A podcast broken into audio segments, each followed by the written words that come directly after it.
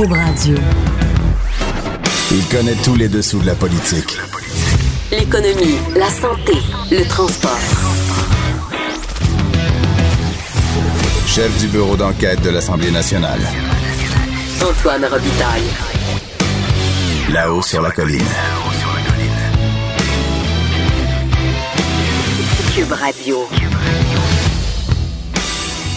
Et bonjour à tous. C'est en direct du Cochon de Cube à Québec qu'on vous souhaite une excellente journée.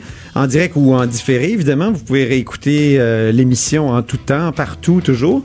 Et c'est mercredi, donc la colline s'anime en raison de, du Conseil des ministres. Néanmoins, il y a un thème important de cette émission euh, qui sera la conférence de la, la, COP 24 en Pologne. Il y a des représentants de quatre partis de l'Assemblée nationale qui y sont actuellement.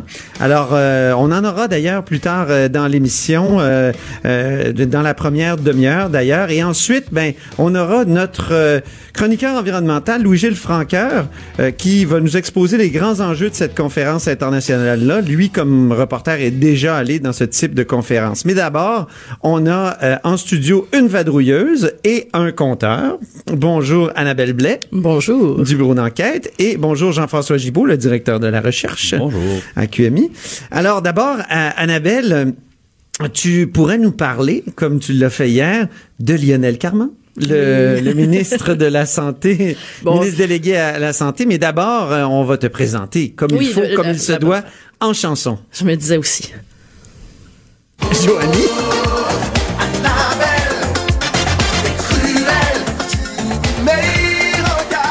Eh oui, Annabelle, t'es cruelle, avec Lionel Carman notamment, qui avait annoncé un 25 euh, millions de plus sur, pour la prévention en matière de cannabis, mais tu es venu nous en parler hier. Euh, tu cherchais d'où ça venait, d'où ça émanait, et il y a des suites à l'histoire. Voilà. Je, je, tiens à préciser que je suis gentiment cruelle. Rien de bien méchant. Mais bon, on s'en doutait un peu hier. Euh, le ministre Carman semblait avoir commis une bourde sur les réseaux sociaux en fin de semaine en annonçant qu'il allait investir 25 millions de plus en prévention.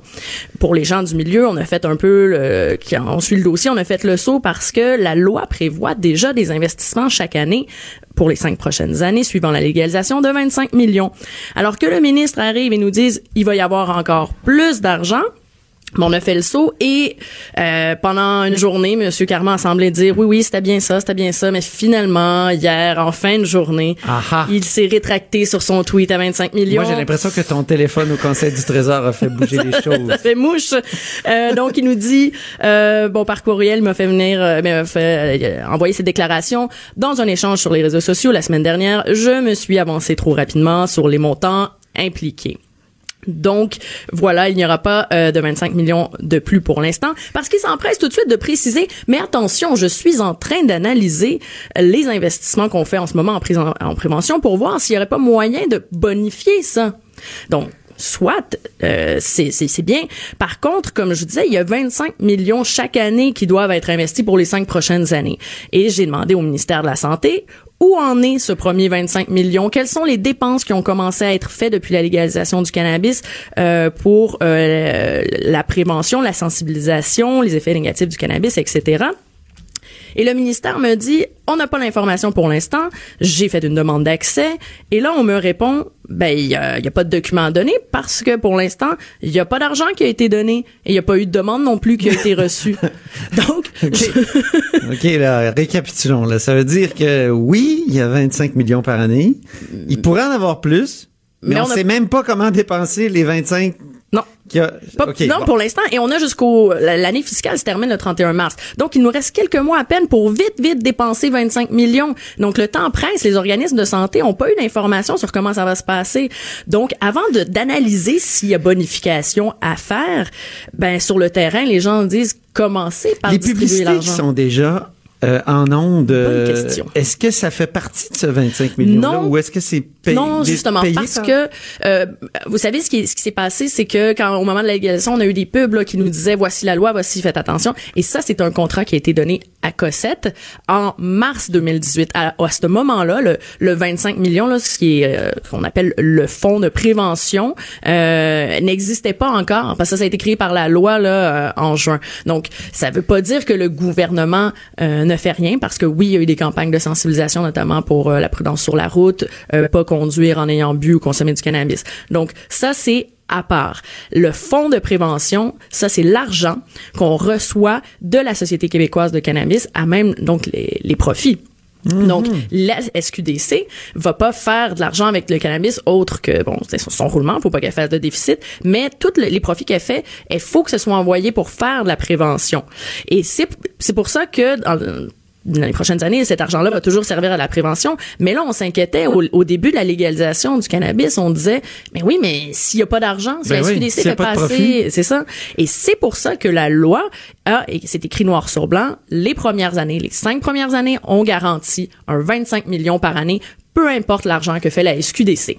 Bon, ben c'est très bien expliqué. Merci beaucoup, euh, Annabelle Blais. Euh, Plaisir. Annabelle, t'es cruelle. Gentiment cruel. Oui, c'est ça. Merci. Alors, euh, à, à, à très bientôt. Euh, je me tourne euh, maintenant vers notre... Non, non, pardon, je m'auto-vadrouille parce qu'il y a eu une entrée de, de conseil des ministres. Je, me prends pour, pour le vadrouilleur aujourd'hui. Il y a eu des choses à l'entrée du conseil des ministres très intéressantes. Euh, D'abord, il y a eu un long point de presse de Marguerite Blais à l'entrée du conseil qui a parlé de la rencontre sur les proches aidants euh, qu'elle a organisée hier à l'Université Laval. Elle a garanti qu'elle travaillerait sur un plan d'action qui va accompagner une politique euh, et qu'on veut vraiment là euh, améliorer la, la, manière dont on aide les proches euh, au Québec. Il y a eu aussi un commentaire de Sonia Lebel, la ministre de la Justice, au sujet de cette décision du directeur des poursuites criminelles et pénales de, de, de ne retenir qu'une seule, euh, c'est-à-dire qu'une seule dénonciation parmi les 14 qui avaient été faites contre le fondateur du groupe Juste pour rire, Gilbert Rozon. Et euh, elle a dit, écoutez, il faut, il faut pas que la confiance du public soit ébranlée, c'est normal. Et elle a mentionné son, son expérience comme euh, procureur de la couronne elle-même. On peut l'écouter d'ailleurs à l'entrée du Conseil des ministres ce matin. Je vais peut-être m'en référer à mon expérience passée pour vous répondre. Moi, j'ai été procureur de la couronne, vous le savez, hein, et j'ai eu à prendre ce genre de décision-là dans les dossiers. C'est des décisions difficiles pour les procureurs de la couronne. Je pense qu'il ne faut pas penser que c'est pris à la légère. Le DPCP est bien outillé, fait son travail.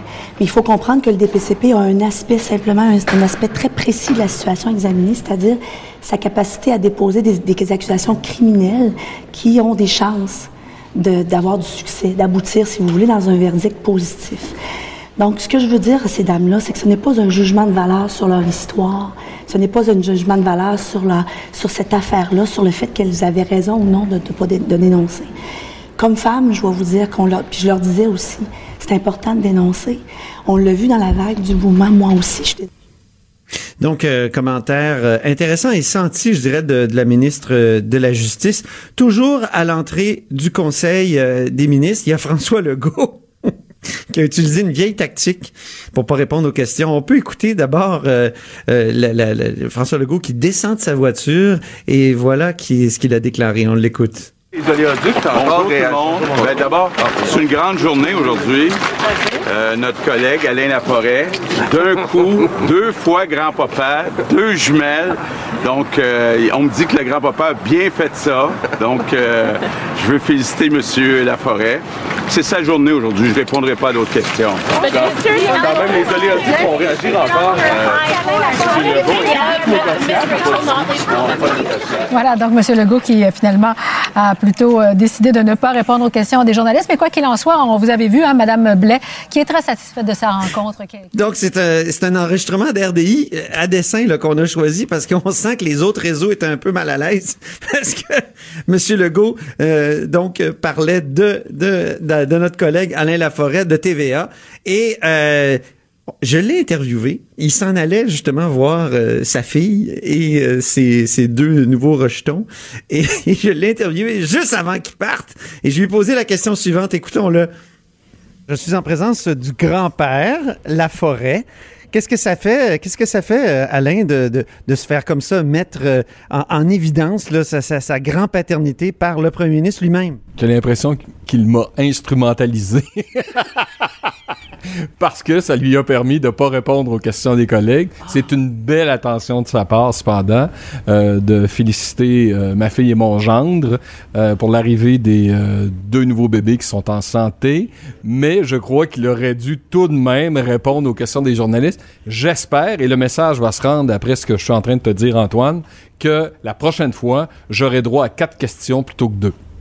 Formidable. Merci beaucoup, Alain. Donc, une belle attention du premier ministre, mais la prochaine fois, quatre questions. Ça va être intéressant. J'ai hâte de voir si euh, ce sera son, son cadeau de, de grand-paternité. Ben, c'est, c'est l'heure maintenant, ou le moment maintenant, de, de s'adresser au compteur, euh, qui est Jean-François Gibault, qui aussi a sa petite musique d'introduction.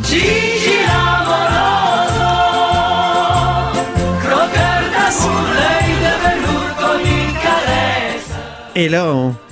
Il y, y a Annabelle Blais qui s'en va, qui va claquer la porte du cochon parce qu'on aime ça, les, les... Oui. Voilà, formidable. Jean-François Gibault, tu veux nous parler de la tarification sociale? Et ça, là, on se demande tous ce que c'est et pourquoi Valérie Plante, la mairesse de Montréal, voudrait une tarification sociale pour le transport en commun. Oui, ben en fait, il faut remonter à sa campagne électorale de 2017. Euh, Oui. Valérie Plante, évidemment, c'est une mesure qui, qui, qui est attrayante pour les électeurs. Donc, si, si vous êtes euh, euh, parmi les personnes les plus démunies, ça serait, euh, il y aurait un rabais tarifaire. Si vous êtes une personne âgée, ça serait gratuit. Si vous êtes un enfant, ça serait gratuit. Bon, euh, facile à promettre, plus difficile à livrer. Donc, oui, parce des- qu'à chaque fois que tu rentres dans l'autobus, il faut que tu prouves que, je sais pas, tu gagnes pas assez cher. Ben, il tu y a pas évidemment les, cher dans la vie, les ou- gens mènent pas nécessairement leur déclaration de revenus à toutes les fois qu'ils prennent le métro ou l'autobus et euh, J'apporte toujours mon avis de cotisation, moi. ah ben, ça Antoine on en reparlera après Ok. si tu veux. mais et, évidemment ça coûte cher et euh, Madame Plante nous dit bon euh, 110 millions de dollars et on aimerait que, que la facture soit payée par Québec. Bon, évidemment, je pense Oui. que puis là c'est difficile de penser que le gouvernement du Québec pourrait euh, payer simplement la facture pour Montréal et pas pour les autres villes au Québec qui ont des, euh, des sociétés de transport en commun.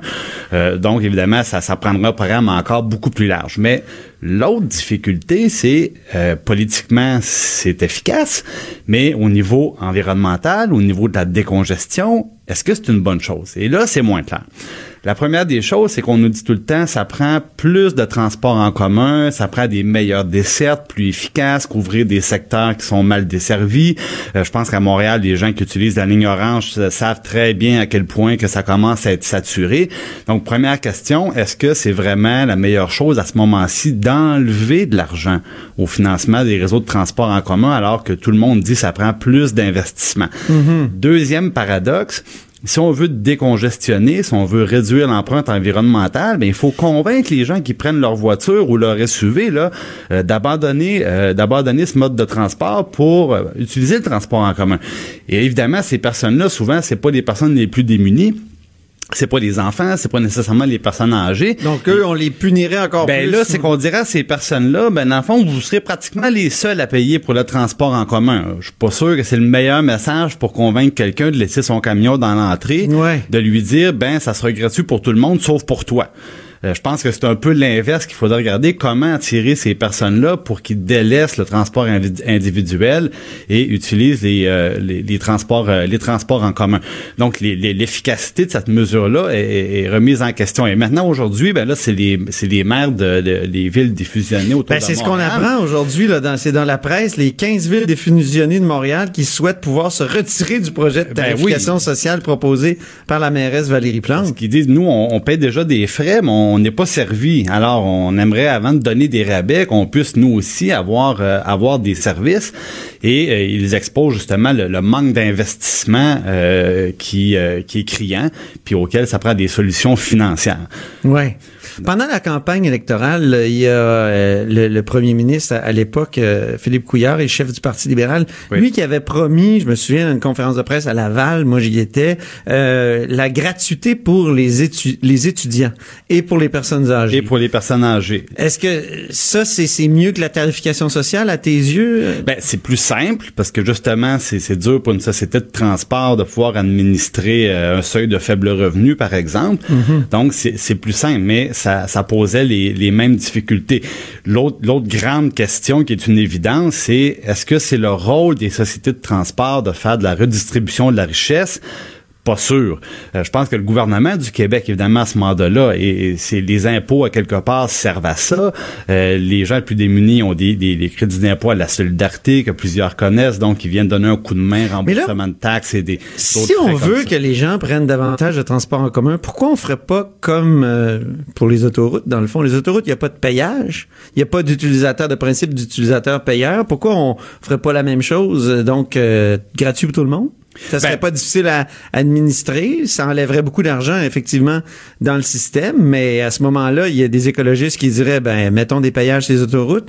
Euh, donc rétablissons euh, le, le, le, le principe de l'utilisateur payeur sur les autoroutes. Et euh, bon là je sens que ça va Ben, crier, ouais. j'entends déjà des courriels rentrer dire maudit Robitaille écologiste, maudite mauvaise idée, mais en tout cas, j'ai, j'ai- Ben, en fait, on- si c'est ça l'objectif, On euh, aimerait que le transport en commun soit gratuit, on aimerait que l'éducation soit gratuite, on aimerait que les garderies éducatives soient... Bon, euh, je pense qu'à un moment donné, c'est une question de faire des choix aussi euh, au niveau des, euh, des finances publiques. Mais il y a déjà eu des. Ce que je veux dire, c'est qu'il y a Ça déjà eu sur les routes des Des péages. Des péages. Qui ont, ça existe sur un pont à. Montréal, là, mais à part ça. Ouais, puis on sait que dans plusieurs grandes villes européennes, par exemple, maintenant même, faut payer pour rentrer dans, Dans le centre-ville. dans, dans les dans les centres urbains. Donc ça, ça existe ailleurs, mais Je pense qu'il y aurait des gilets jaunes ici qui se lèveraient s'il y Oh, avait mon ça. Dieu. Hein? Là, il faudrait Oui. pas se créer une nouvelle classe de manifestants au Québec. oui, c'est ça. Hey, Jean-François Gibault, c'est tout le temps que nous avions. Euh, vous êtes euh, donc euh, directeur de la recherche à QMI. Et puis, euh, ben merci beaucoup. Vous êtes là tous les jours avec nous. Toujours un plaisir. Au plaisir, Jean-François. Là-haut sur la colline. Joignez-vous à la discussion. Appelez ou textez 187 Cube Radio. 1877 827 2346.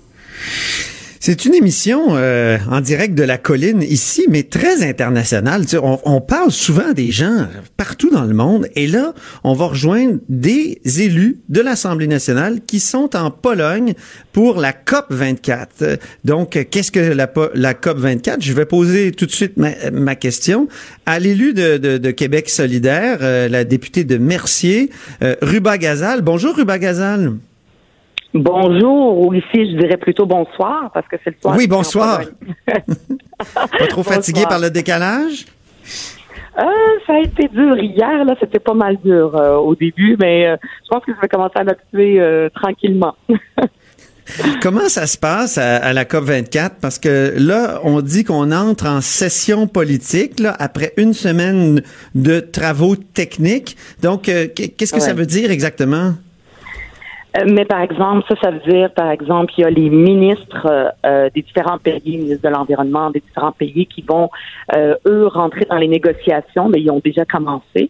Euh, je vous donne un exemple. On parle beaucoup euh, du dialogue de Talaona, où est-ce que euh, c'est les différents pays, les ministres qui se disent, ben, comment est-ce qu'on peut être plus ambitieux euh, par rapport à nos objectifs euh, de réduction de gaz à effet de serre?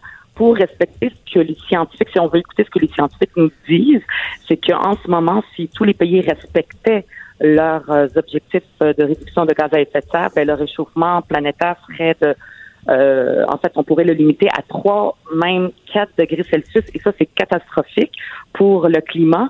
Donc, il faut, alors qu'il faudrait le limiter à 1,5, maximum 2 d'ici 2100.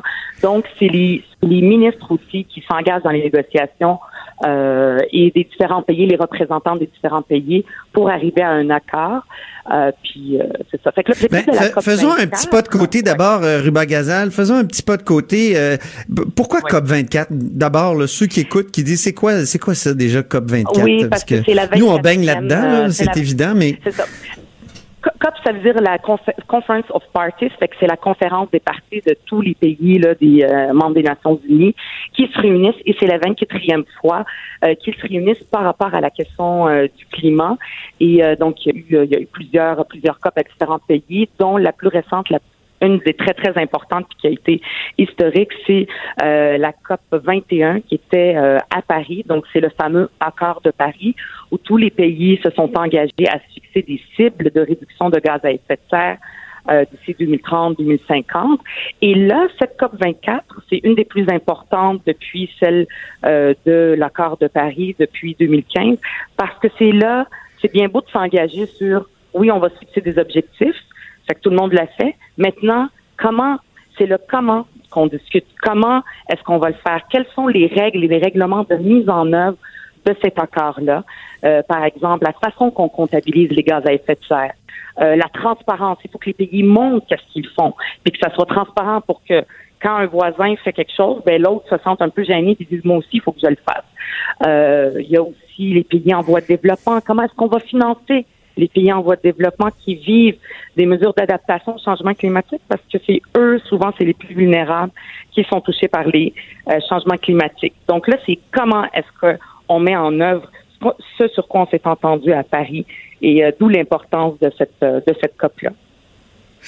Et puis, euh, là, j'imagine que l'histoire des Gilets jaunes en France, ça doit avoir des résonances parce que tout le monde a beau vouloir être de plus en plus ambitieux, euh, euh, comment dire, resserrer, monter les taxes sur l'essence, tout ça. Mais en même temps, là, on sait qu'en France, ça a été justement le projet d'Emmanuel Macron de hausser les taxes sur l'essence, puis il s'est retrouvé avec une crise sociale. donc, ça doit être, ça doit être assez, ça doit avoir des résonances. Oui, en fait, en fait, ce qui est important, il y a un sujet aussi important dont on discute dans cette COP-là, c'est toute la question de la transition juste. Mais ça, c'est par rapport aux travailleurs. C'est-à-dire que la transition économique et écologique, faut pas qu'elle se fasse sur le dos des travailleurs, par exemple ceux qui travaillent dans des euh, industries les plus polluantes. On passe aux pétrolières ou à toutes les compagnies, par exemple, qui euh, font des émissions, euh, qui émettent des gaz à effet de serre. Mais il y a aussi toute la question de la justice sociale. On peut plus parler aujourd'hui de changement climatique, de lutte au gaz à effet, de lutte au changement climatique, tout seul comme ça, sans préparer les gens, sans aussi parler de justice sociale, de filet social. Il faut faire les deux en même temps. Euh, et pour prévenir justement ce genre de crise-là, et ça, faut le faire avec les gens. C'est ça qui arrive, c'est qu'avec la question des changements climatiques, ça fait des années qu'on en parle. Moi, j'ai étudié dans ce domaine-là il y a 15 ans et c'était déjà un vieux sujet. Mais là, aujourd'hui, on est euh, on est dans une, urgence. Il y a une urgence d'agir parce que euh, on le voit un peu partout. Euh, le, climat, il y a des dérèglements, ça a des impacts sur l'agriculture, sur la vie des gens. Donc on n'a pas le choix que d'agir, mais il faut préparer cette transition parce qu'elle est inévitable. C'est pas un choix. Ah oui, nous on veut une transition, on n'en veut pas. Elle va arriver, peu importe qu'est-ce qu'on fait ou qu'on fait pas. L'important c'est de la préparer. Par exemple les gens qui, en France, ils ont raison. Ben, mais ce qui arrive, c'est qu'on construit des routes. De plus, on construit des routes. On, par exemple, si on n'investit pas dans les infrastructures de transport en commun, mais plus de routes, il y a des endroits où c'est difficile, il n'y a pas vraiment beaucoup de moyens parce qu'il n'y a pas les infrastructures qui ont été mises en place pour que les gens n'utilisent pas leur voiture. On construit des routes, puis après ça, on va blâmer les gens, puis après ça, on va les taxer parce que vous les utilisez. Comme par exemple, si je ramène l'exemple des gilets ici, on n'aura pas la même chose, mais par exemple, la question de, du troisième lien, ça n'a aucun bon sens qu'aujourd'hui, là, il y a le monde entier qui est en train de discuter de l'enjeu numéro un au 21e siècle. Ça n'a pas de bon sens qu'on continue encore à dire on a besoin de plus de routes, plus d'autoroutes. Puis là, il faut pas blâmer les gens qui prennent leur, leur auto. Il faut arrêter de mettre euh, toute la question écologique et de la transition. Oui, mais les gens qui, gens des travailleurs. Mais les gens qui vous écoutent en même temps, qui, qui ont une voiture, euh, vont se dire, ben oui, elle dit, faut pas blâmer les gens, mais en même temps, ils, nous blâment. C'est ça qu'on veut, nous, le troisième lien. Ben oui, les gens, les gens, ils veulent pas un troisième lien, ils vont pas plus de route. Les gens, ce qu'ils veulent, c'est pouvoir se déplacer d'un point A à un point B de façon efficace. Si on a un système, par exemple, efficace de transport, et là, faut regarder les études, faut regarder les experts, c'est pas, faut pas juste aller avec euh, les croyances populaires. Puis si, par exemple, c'est efficace, c'est bon, les gens vont le prendre. On le voit ici, par exemple, les trains, tout ça à Montréal. Les gens, mhm. les, les métros, ils sont bondés. Ils sont bondés. Les gens n'en veulent pas. Ben, c'est pas ça qu'on voit. Qu'il faut, c'est développer des systèmes de transport efficaces et les gens vont les utiliser. Et non pas euh, contour des routes après ça taper sur le, le dos des gens. Euh, parce que souvent, on individualise l'environnement. Alors que c'est pas ça, c'est une vision, une vision du gouvernement et un plan. Ben merci beaucoup, euh, Ruba Gazal. Euh, euh, on vous reparlera peut-être. Vous êtes là de jusqu'à quand déjà? Moi, je reste jusqu'à la fin. Jusqu'à, en fait, je repars même dimanche. Fait que je reste une journée de plus aussi après. Ben, on vous reparlera peut-être après. Merci beaucoup. Donc, c'était Ruba Gazal, la, j'allais dire la ministre de Mercier, mais la députée de Mercier euh, euh, pour Québec solidaire. Et tout de suite, on va rejoindre euh, Sylvain Gaudreau, lui qui est porte-parole du Parti québécois en matière d'environnement et qui est aussi à la COP 24. Bonjour, Sylvain Gaudreau. Oui, euh, bonjour Antoine, juste à côté de Rouba d'ailleurs. Ah bon, OK. OK, c'est bien. juste, juste à côté de Rouba. Là, à Donc la en face COP de moi, là. 24 fait en sorte est bonne pour la convergence Parti québécois Québec solidaire. Ah, et même le Parti libéral, je sais pas si vous avez vu hier notre euh, page Facebook, mais on Oui, a entamé des discussions entre euh, partis d'opposition. On a parlé également à la ministre.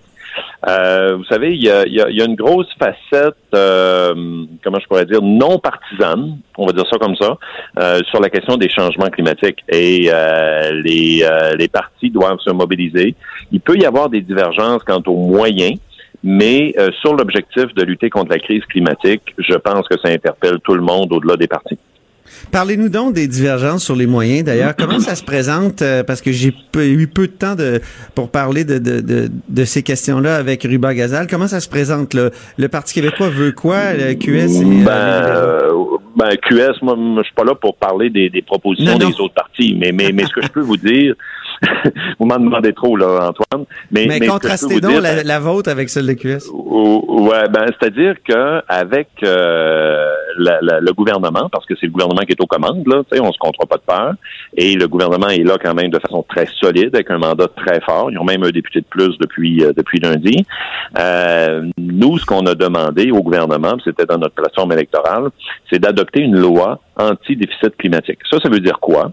Ça veut dire que c'est de prendre un peu le modèle qui existe dans d'autres pays, Royaume-Uni, euh, France, euh, des pays scandinaves, même l'Écosse comme, comme État subnational, euh, qui, qui inscrivent dans une loi, qui enchassent dans une loi les cibles de réduction de gaz à effet de serre pour lesquelles on a pris des ententes internationales. Deuxième élément, on met des moyens pour les atteindre. Troisième élément, on nomme quelqu'un d'externe, un peu comme le vérificateur général, qui vient nous faire des rapports annuellement pour dire OK, vous allez dans la bonne trajectoire, bravo, ou non, vous n'allez pas dans la bonne trajectoire, il faut se réajuster. Et quatrième élément dans cette loi anti-déficit climatique, c'est d'avoir du euh, de la reddition de comptes, de la transparence, pas attendre le, le, le bon timing politique pour une ministre qui nous dépose l'inventaire des gaz à effet de serre là, quand ça fait son affaire pour la période de question. Donc ça, c'est c'est d'avoir une loi anti-déficit climatique, c'est sérieux. Je l'ai proposé à la ministre, elle a dit non, euh, en tout cas, elle, elle veut pas la faire encore. Donc ça, c'est un point de divergence important. Il n'y a pas déjà une loi sur le développement durable qui a été adoptée sous, sous les libéraux euh? Ouais, mais c'est pas la même chose là. La loi sur le développement durable, c'est c'est les grands principes, c'est les grands euh, les grandes valeurs de développement durable. Mais là, on est dans dans la question de la lutte contre la crise climatique avec des cibles, avec des moyens, dans lequel il y a des on peut dégager des valeurs de développement durable, mais euh, c'est plus c'est plus large là euh, par rapport à la crise climatique. Et qu'est-ce que ça vous donne d'être là comme euh, finalement député d'opposition? Vous l'avez dit, euh, le gouvernement de la CAQ est bien en selle, euh, a même amélioré son score cette semaine à 75 députés. Euh, Qu'est-ce que ça, à quoi ça sert là, si les gens disent ben voyons qu'est-ce qu'ils vont faire là? Les- Habituellement, les oppositions suivent pas euh, les ministres un peu partout. Ils ont des conférences internationales. Ben, ben, je pense que ça envoie justement le signal que la question de la crise climatique dépasse les lignes de parti, dépasse les enjeux euh, partisans. Ça permet également de rencontrer, euh, écoute, vous n'avez pas idée là, le nombre de, de soit de groupes, d'entreprises, euh, d'intervenants, des, des- la ministre fédérale, euh, etc., nommez-les, là, euh, qu'on qu'on rencontre ici. Ça permet également euh, justement de, de, de, de faire valoir, de diffuser des, des idées, d'aller chercher des appuis pour faire avancer, par exemple, cette idée de loi anti-déficit climatique. Euh, ça permet de travailler euh, plus étroitement avec la ministre aussi dans une période intense qui est celle de la COP euh, 24. Alors, c'est euh, c'est- pas à négliger et ça permet de- d'envoyer le signal que le Québec euh, sur la scène internationale, mais même si on fait un effet miroir sur la scène euh, interne euh, au Québec même, euh, il y a une mobilisation, un consensus social euh, sur l'importance de lutter contre les changements climatiques. Je veux juste vous donner un exemple. Ici, avec nous, parce que vous parlez beaucoup des députés, mais il y a euh, des délégués de, de- du Québec. La délégation québécoise est, très grande. Mais moi, je, je vois tous les jours des gens des syndicats, la FTQ, qui parlent de, de mobilisation et de solutions pour, euh, sur la crise climatique avec le représentant du Conseil du patronat. C'est quand même assez extraordinaire. Et ça, ça démontre la mobilisation qui est en train de se faire au Québec sur cet enjeu-là. Et ça peut donner quoi comme euh, comme comme mesure additionnelle à appliquer? Est-ce que ça serait des, des, des taxes carbone qui feraient davantage mal au portefeuille? Ben, il y a différentes mesures possibles. La taxe carbone, euh, c'est pas le choix qui a été fait par le Québec. Le choix qui a été fait par le Québec, c'est le marché du carbone avec la Californie. Euh, donc, euh, la taxe carbone, vu que les, autres provinces ne s'étaient pas engagées dans un marché ou dans une taxe, on a vu ce que le gouvernement fédéral a fait, est arrivé avec une taxe carbone pour l'ensemble des autres provinces. Alors, nous, le Québec, on a choisi le marché du carbone. Là, maintenant, il faut analyser ce, ce marché-là, voir est-ce qu'il donne des résultats, comment on peut le rendre encore plus efficace? Est-ce qu'on peut reconnaître, parce que là, présentement, ce qu'on vit, c'est une fuite de capitaux, parce que la, Californie est tellement grosse, tellement puissante, il y a beaucoup d'avancées technologiques. Il y a des entreprises du Québec qui achètent des crédits carbone en Californie comme des droits, des permis euh, de polluer, si on veut. Donc, c'est une fuite de capitaux. Alors, il faut inverser la tendance et se servir du marché de carbone comme un effet de levier pour faire de la technologie, de la, la recherche, de l'innovation au Québec. Et ça, Juste ça, là, en soi, parce que en plus des négociations pour lesquelles on n'a pas vraiment accès, nous, parce que c'est à haut niveau, c'est les chefs d'État, c'est les ministres qui discutent, les ministres des pays, là, ben, au moins, il y a tout l'autre volet qui est l'économie verte, qui est les technologies propres.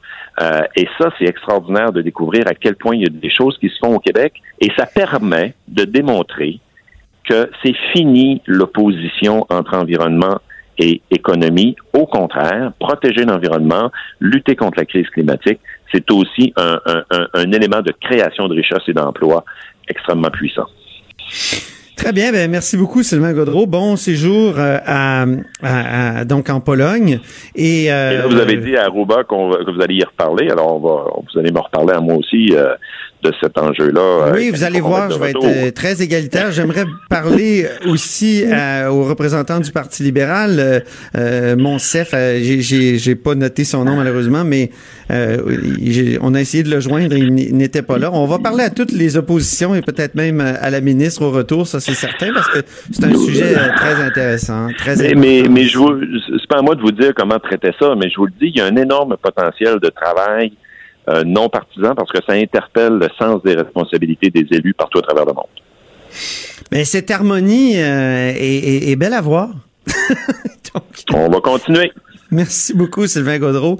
Et bon séjour. Donc, Sylvain Gaudreau est porte-parole du Parti québécois en matière d'environnement. Puis juste avant, on a entendu Ruba Gazal, porte-parole de Québec solidaire euh, en matière d'environnement aussi. On dit souvent que les murs ont des oreilles. Nous, on a deux vraies oreilles à l'intérieur des murs du Parlement. De 13 à 14. Là-haut sur la colline. Mais on est de retour euh, à la haut sur la colline et toujours sur le même sujet, la COP euh, 24, avec, euh, on va en discuter avec euh, Louis-Gilles Franqueur, qui est euh, ancien chroniqueur et reporter à l'environnement, au devoir et aussi ancien vice-président du BAP. Donc, il connaît ça. Bonjour, Louis-Gilles. Bonjour, Antoine. T'as déjà assisté, je pense, à des COP, toi? Ben, il y a eu la COP à Montréal, je pense, à la 11e. Ouais, ben, j'ai été à Copenhague, j'ai été au Mexique. J'en ai fait plusieurs, effectivement. Non, mais euh, là, je te dirais qu'est-ce que ça donne, parce que le, le climat continue de changer. euh, à part dans certains pays d'Europe, les émissions continuent de s'aggraver. Est-ce que c'est le bon, euh, c'est le bon système de discuter comme ça, euh, euh, donc euh, dans, dans, dans des grandes conférences internationales euh, qui semblent très à la mode, très courues, mais euh, finalement les problèmes euh, demeurent. ça donne l'impression effectivement de faire du surplace, puis ça n'en fait jusqu'à un certain point. Mais imaginez, en 1988, quand a eu lieu la première conférence sur les changements climatiques à Toronto, les gens se disaient on est devant un nouveau phénomène. Qu'est-ce qu'on doit faire pour euh, lutter contre ça? On se posait la question de 88 à aujourd'hui, savez, il y a que 30 ans.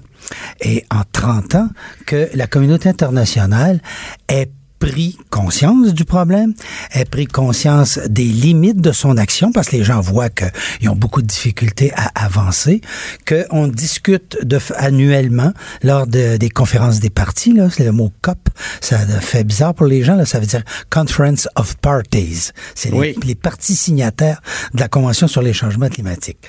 Alors, ces gens-là se rencontrent annuellement pour avancer à petits pas, certes, mais vous savez, pensez à, aux luttes sociales. Ça a pris 150 ans passer de l'époque du, du milieu du 19e siècle jusqu'à aujourd'hui pour faire avancer le bien-être des travailleurs puis tout ça. C'est des luttes, la, lutte, la montée de la lutte des femmes. On parle encore de plus de 100 ans. Euh, regardez simplement l'évolution de la démocratie. Ça a pris au moins 300 ans puis Dieu sait qu'elle n'est pas encore parfaite. 30 ans pour arriver à, cette, à ce niveau de conscience planétaire. Pas grand monde sur la planète qui sait pas qu'il y a un problème de changement climatique. On peut diverger d'opinion. Il y a quand même les États-Unis qui participent même pas, Louis-Gilles. euh, Non, non, non, non. participent à peine, euh, Il qui, paraît- qui, n'ont pas ratifié le Oui, protocole. mais, euh, mais il y a du monde aux États-Unis qui sont conscients qu'il y a un problème pareil. Et ça, Oui. cette conscience, elle est maintenant planétaire. Eh bien, vous savez qu'en 30 ans, ça s'appelle faire du chemin. Et moi, je pense que dans les 30 prochaines années, on va aller beaucoup plus loin, même si les petits pas euh, sont pas très nombreux. Pour une raison très simple. C'est que, vous savez, euh, l'humanité a réagi toujours un peu en retard face aux grands problèmes. On attend au fond d'avoir les deux pieds dans, la boue jusqu'au genou pour se dire on n'aurait peut-être pas dû mettre les pieds jusque-là dans le marais. Là, on est en train d'avancer dans le marais, puis on dit pas trop pire, on cale pas trop encore. Mais à un moment donné, on sera plus capable d'avancer parce qu'on est trop calé. Là, le monde va vouloir tout d'un coup dire mais comment ça se fait qu'on n'a pas de solution? C'est qui les bâtins qui ont pas fait la job quand c'était le temps? Vous allez assister un jour devant la gravité des situations. Vous savez, quand il y a des gens qui vont se battre là, parce qu'ils vont avoir peur de crever de chaleur, parce qu'ils n'auront pas le moyen de se payer de la climatisation, parce que ça va devenir trop cher, l'énergie va devenir Oui, trop chère. mais Louis-Gilles, je te dirais... euh, Ils vont, ils vont demander des solutions. Mais cet été, quand même, euh, il y a rien. eu des... C'était rien, c'était- rien, ça, cet été. Alors, C'était rien, mais c'était déjà énorme comme canicule. Puis là, on se retrouve actuellement avec des gilets jaunes qui protestent contre une taxe qui visait justement à, à réduire la consommation d'essence. Je dis pas que j'étais pour cette taxe-là en Non, non, France, non, mais je l'ai- je les gilets jaunes, c'est quelque chose. J'ai l'impression que c'est. Mais on c'est- comprend ça, mal. Ça risque de faire reculer. Non. euh, en tout cas, ceux qui, qui veulent euh, faire. c'est- parce que euh, le problème- plus dur. Là, Oui, mais Antoine, le- oui. Antoine, c'est parce que le problème était mal abordé. On fait pas, le- vous savez, les gens disent, euh, ouais, faudrait changer le parc automobile puis tout ça. Puis les gens disent l'essence c'est trop cher. Faut pas oublier une chose. Et de un. D'abord, en France, l'essence est autour de 2,25 le litre. Donc, si on avait un prix d'essence de ce niveau-là ici, je vais vous dire une chose, vous verriez beaucoup moins de 4x4, vous verriez beaucoup moins de gros pick-up, de gros camions qu'on utilise pour aller au centre d'achat. Ça, c'est le premier problème. Ils sont déjà très taxés. Et le deuxième problème, c'est que les gestionnaires des flottes automobiles prennent le problème par le mauvais bout. Ils vont frapper la personne qui a déjà une voiture. La personne qui a déjà une voiture a vu l'utiliser 7, 8, 10, 12 ans. Ce qu'il faut, c'est des mesures qui vont faire en sorte que le parc automobile actuel va changer de visage et qu'on mette des incitatifs pour changer d'attitude au moment de l'achat. Les gens qui en ont déjà, et les autos vont vieillir. Ces autos-là vont disparaître du marché. Donnez-leur 10-15 ans. Mais il faut s'arranger pour que ce parc automobile actuel ne soit pas renouvelé par des véhicules du même genre. Et c'est là qu'est la question. Frapper les gens qui ont déjà ça dans les mains, qui n'ont pas les moyens de s'en payer une autre voiture, ça marche pas. Ce qu'il faut, c'est de dire, les nouvelles voitures, faut qu'elles correspondent à des normes anti-pollution beaucoup plus sévères, faut qu'elles aient des consommations d'essence nettement inférieures à ce qu'on a maintenant. Sinon, vous allez payer 25-30% de taxes à l'achat. Là, On la va faire une personne, petite pause, là, la euh, personne va Louis-Gilles. dire Oui. on va changer de, euh, de véhicule. Si on, on va prendre quelque chose de moins énergivore. Antoine Robitaille. Le philosophe de la politique. De 13 à 14. Là-haut sur la colline. Cube Radio. On continue notre entretien sur la COP 24 à Kowis en Pologne avec euh, notre ami euh, chroniqueur Louis-Gilles Franqueur. Louis-Gilles, on a peu de temps, on a beaucoup de choses à discuter. On va y aller, question courte. Réponse courte. tu veux me parler des tiraillements, des contradictions majeures euh, entre les pays? Alors, euh, là-bas, là, en Pologne, il y a des tiraillements. Parle- Parle-nous un peu. Ben, évidemment, il y a beaucoup de tiraillements parce que les intérêts des pays sont très divergents. Le bloc le plus uni, le plus homogène, pardon, c'est l'Europe, évidemment. Vous l'avez mentionné tantôt, Antoine. Mais les États-Unis, évidemment, tirent de la patte avec de façon ils se sont ralliés ensemble aux deux pays qui euh, ont toujours été un peu les, les bêtes noires de ces rencontres, c'est-à-dire l'Arabie Saoudite en première euh, position et deuxièmement suivi du Koweït, deux États pétroliers. Évidemment, depuis que Trump est à la tête du gouvernement américain, eh ben voyez-vous, ils ont rejoint de façon très explicite euh, ce groupe-là. Ce qui est curieux, c'est que la Russie vient de se joindre à ces quatre-là. Un bon exemple. Ça va bien. Ça va bien. La Russie, les États-Unis, l'Arabie Saoudite et le Koweït ensemble. Oui. Puis là, ils vont essayer d'annuler, essayé- de- de- d'empêcher l'adoption du dernier rapport du GIEC. Eh, c'est ça. Euh, le, le rapport du GIEC, que voyez-vous, normalement, est reçu avec bienveillance. C'est en, en- anglais on dit is welcome. The report is welcome. Alors le rapport est bienvenu, accueilli avec bienveillance. Ce qui veut dire que on en- on ne dit pas j'adopte la position des scientifiques, on dit on reçoit comme étant le point de vue le plus autorisé sur la question. Et là, ces quatre pays-là ont décidé non, on s'oppose. Et comme ça fonctionne par consensus, c'est-à-dire la quasi-unanimité, là, ils arrivent à bloquer la- je dirais, l'adoption, entre guillemets, du rapport, du, le récent rapport du GIEC qui portait sur euh, les impacts d'un réchauffement climatique au niveau de 1,5, c'est-à-dire la borne la moins élevée que s'est fixée la communauté internationale. Alors donc... euh, Parce qu'au-delà d'un point 5, c'est, il y a des effets terribles, là. C'est, c'est ce Ah, que je si, comprends. on, si on se rend à deux, euh, écoutez, euh, la vie, on- les scientifiques sont assez formels. La vie humaine va devenir difficile sur Terre. Alors donc, euh, ça pose plus qu'un problème de confort. Sauf ça à pose coup de un problème- ou quoi? Ben, on sait pas. Euh, je veux dire, les, les changements, les bouleversements peuvent être d'une telle intensité que ça peut provoquer toutes sortes de réactions. Vous pouvez peut-être avoir un climat plus propice là-bas, mais les espèces qui font vivre la population là-bas pourraient ne pas réussir à s'adapter et faire Ah. en sorte que ces populations ont d'autres problèmes d'alimentation, etc. C'est des réactions en chaîne dans tous les maillons de l'écosystème terrestre. Qui Tu viennent. parles de, de- des États-Unis, de la Russie, l'Arabie Saoudite, le Koweït, mais la Chine aussi euh, va, va- va bloquer. Quel, quel- rôle la Chine va jouer dans, cette conférence, selon toi? Ben, la Chine s'oppose euh, beaucoup à une des, euh, un des trois grands objectifs de, euh, de la conférence, qui est de diminuer de façon radicale sur un horizon temporel réduit le cours les centrales thermiques. Et la Chine, des centrales thermiques, à venir jusqu'à il y a un an ou deux, elle en construit pratiquement une par mois. Alors donc, c'est évident que ça pose un problème. Là, elle a ralenti le rythme, mais paradoxalement, et ça, ça lui est reproché euh, à la conférence, elle exporte sa technologie de centrale au charbon en Afrique et en Asie. Donc, elle en fait moins chez elle, mais elle en fait plus ailleurs. Ça aide pas beaucoup la planète. Alors, ça, ça fait partie des contradictions. Alors, euh, vous- puis vous avez évidemment à l'intérieur même des pays comme le Canada, vous- on connaît nos contradictions. Ben, ici. j'allais dire, c'est ça. Il y, a, il y a plusieurs pays qui ont des contradictions. Le, Canada, avec maintenant Rob Ford, euh, qui, euh, qui, qui est contre la taxe carbone et qui a amené avec lui toute une série de, de, de provinces. Donc, euh, quel rôle le Canada peut jouer dans cette conférence-là?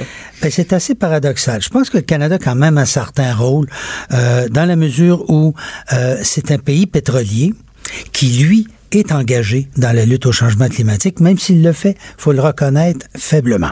En ratant les cibles, Louis-Gilles, non? Dans le moment, dans la meilleure des hypothèses, euh, si les libéraux réussissent à, comment dire, appliquer avec rigueur le plan qu'ils dénonçaient à l'époque qui avait été mis en place par le gouvernement Harper, c'est-à-dire de viser, une- euh, de ramener les, émissions du Canada à 517 millions de tonnes par année en 2030, ben, d'après les évaluations du ministère fédéral de l'Environnement, pardon, on sera 66 millions de tonnes au-dessus de cette cible-là. Donc, on va être à peu près 12-13% au-dessus de la cible alors qu'on vise sensiblement plus bas. Bon, donc la cible canadienne, modeste, euh, toutes les chances d'être ratée.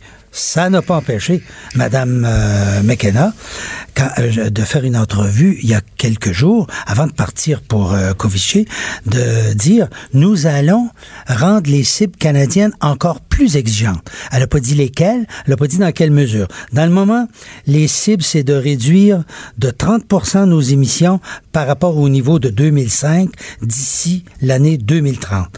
Est-ce que on va aller à 35% Est-ce qu'on va ramener ça à 2025? On ne sait pas. Mais elle a dit, on vise un resserrement de nos objectifs. Alors, moi, je vois difficilement comment elle peut le faire alors qu'on assiste, comme vous l'avez mentionné, à un front commun de l'Ontario, de la Saskatchewan, du Manitoba et du Nouveau-Brunswick qui disent, nous, on conteste le plan canadien. Et le plan canadien, ça, c'est quatre provinces qui euh, avaient, dans certains cas comme l'Ontario, un plan de réduction de gaz à effet de serre. Ils venaient d'adhérer avec le Québec et la Californie au programme nord-américain d'échange de crédits d'émissions, puis de plafonnement des émissions. Alors, là, l'Ontario se retire et les autres provinces disent, on attaque le plan fédéral. Parce que le plan fédéral, lui, il dit, chaque province fait ce qu'elle veut. Mais dans la mesure où vous atteignez des cibles qu'on considère suffisantes, ça va aller, on vous laisse aller. Donc, le, fédéral a à peu près euh, seulement deux alliés, là. Le, Québec et la Colombie-Britannique, c'est tout? Dans les grosses provinces, c'est exact. Il y a la Nouvelle-Écosse, euh, mais euh, même Terre-Neuve, c'est pas sûr parce que c'est une province qui exploite le pétrole. on sait pas trop quelle va être l'attitude de ben, l'île du Passé-d'Or, c'est plutôt c'est pas très gros là comme, comme poids politique global, mais oui, c'est sûr, c'est la c'est la Colombie-Britannique et le Québec qui sont les deux provinces favorables au plan fédéral parce qu'elles ne seront pas pénalisées parce qu'elles ont déjà un plan d'action qui est ambitieux et donc les taxes fédérales sur le carbone ne viendront pas suppléer à l'absence de politique provinciale. Donc là, on a parlé des tiraillements euh, au niveau international. On a parlé des tiraillements au Canada et au Québec aussi, il y en a des tiraillements. Ils sont tous là. On a parlé déjà à Rubagazal et à, Sylvain Gaudreau plus tôt dans l'émission.